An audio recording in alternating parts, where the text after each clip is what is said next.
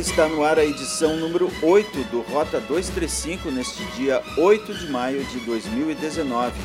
O seu noticiário da Rádio Hortências com informações sobre Gramado, Canela, Nova Petrópolis e São Francisco de Paula. O Sebrae promove amanhã, quinta-feira, em São Francisco de Paula, o projeto Investe Turismo. Será às 18 horas no Centro de Informações Turísticas serão apresentadas oportunidades para os empreendedores da região. O Sebrae pede a confirmação da presença pelo telefone 3244 3822. Também de São Chico vem a notícia de que mudou a data da festa do Pinhão. Ela foi adiada em uma semana, passando para os dias 7, 8 e 9 de junho.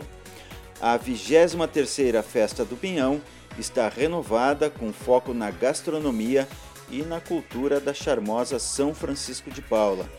Você poderá participar de um tradicional baile gaúcho, assistir a shows e conhecer diferentes receitas de pinhão, a deliciosa semente da araucária.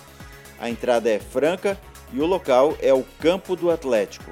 Confirmando, Festa do Pinhão em São Chico, nos dias 7, 8 e 9 de junho.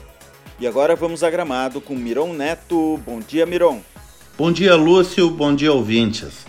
Muitas vezes se imagina que Gramado é uma ilha distante da recessão econômica brasileira. Não é, especialmente quando se analisa o panorama da indústria. Em apenas quatro anos, entre março de 2015 e março de 2019, Gramado registrou o fechamento de nada mais, nada menos do que 1.269 vagas nas indústrias, de acordo com os dados do Cadastro Geral de Empregados e Desempregados, o CAGED do governo federal. No mesmo período, houveram 5.426 admissões contra 6.695 demissões. É bom lembrar que Gramado não vive somente do turismo. Existem hoje 491 indústrias no município. Canela lançou a vigésima edição da Semana do Bebê, que será realizada de 12 a 20 de maio. Com o tema Proteger, Acolher e Amar, a Semana do Bebê é um projeto comunitário criado pela Prefeitura e a ULBRA.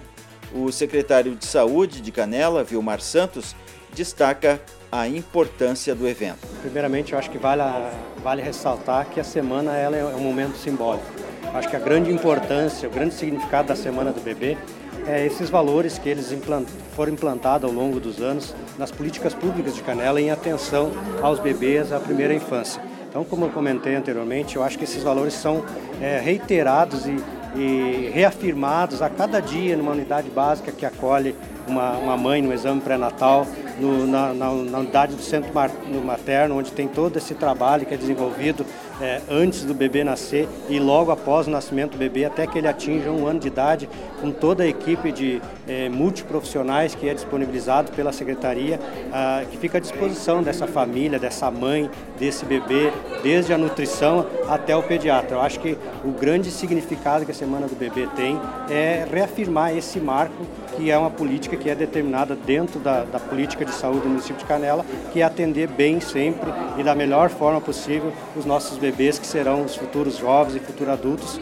que tenham essa formação bem feita lá no início da, da, da sua vida.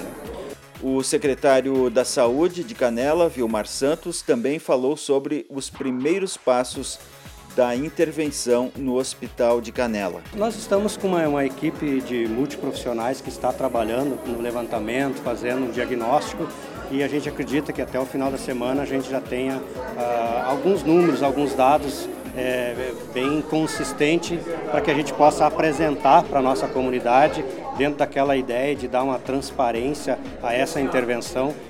Voltamos agora com Miron Neto. Será hoje, no Hotel Rita Epner, no início da noite, o lançamento da Associação de Parques e Atrações da Serra Gaúcha, a PASG. A associação tem por objetivo contribuir para o turismo da região, gerando empregos e crescimento econômico, além de trocar informações técnicas para a evolução profissional dos parques. Melhores práticas para encantar clientes também é uma das propostas-chave da PASG. A nova entidade terá Manu da Costa como presidente, Alfredo Schaefer como vice-presidente de Canela e Marcos Gomes, vice-presidente representante de Gramado. E a disputa entre Caxias do Sul e Canela pela implantação de um aeroporto tem mais uma etapa hoje. O prefeito de Canela, Constantino Orsolim, está em Brasília, onde, entre outros compromissos, terá encontro na Secretaria de Aviação Civil para tratar do assunto. Nós falamos com o vice-prefeito Gilberto César que traçou um panorama da situação. É, na verdade, o prefeito ele tinha já algumas agendas em Brasília e também aproveitou para fazer uma visita na Secretaria da Aviação Nacional para levar o nosso projeto do aeroporto de Canela. Nós temos um projeto bem desenhado. Começou há 30 anos esse projeto. E até com área já desapropriada, é muito próximo do aeroporto de Vila Oliva que se discute hoje a possibilidade de ter um aeroporto. Mas o de Canela já tem área desapropriada, já tem estrada feita, pronta, já tem demanda, que é da região das Hortênsias, Canela e Gramado, hoje é a maior demanda para o fluxo do turismo do estado. Então acho que é viável, a gente precisa agora renovar a outorga. Tendo a outorga, a gente já pode viabilizar o início de uma obra ali, né, de, de parceria público-privada, de concessão. Então a gente tem como fazer talvez até uma cedência onerosa, aí tem que ser feito um estudo uh, jurídico para ver o que pode ser feito. Mas é, eu acredito que a pontuação, a característica de nota de avaliação técnica sobre a área do aeroporto, Canela e Caxias empatam. É a mesma nota pela própria ANAC, foi 24 pontos. E como vai se decidir essa questão? Olha, eu acho que o de Canela vai custar menos para o Estado, o Estado brasileiro que já tem aí um problema econômico, nós temos estradas precárias, tu pega 116 é uma vergonha, a BR-116, quantas mortes ocorrem na BR-116 ligando Nova Petrópolis a Caxias, não tem projeto de duplicação, não tem terceira parte, não tem uh, estrutura alguma, tu pega a, a ERS aqui em cima, a Rota do Sol também, muito precária, então talvez se Canela vai viabilizar com recurso privado, por que não investir esse recurso que seria público para o aeroporto para essas rodovias, para melhorar para toda a sociedade, porque o aeroporto a função vai ser igual.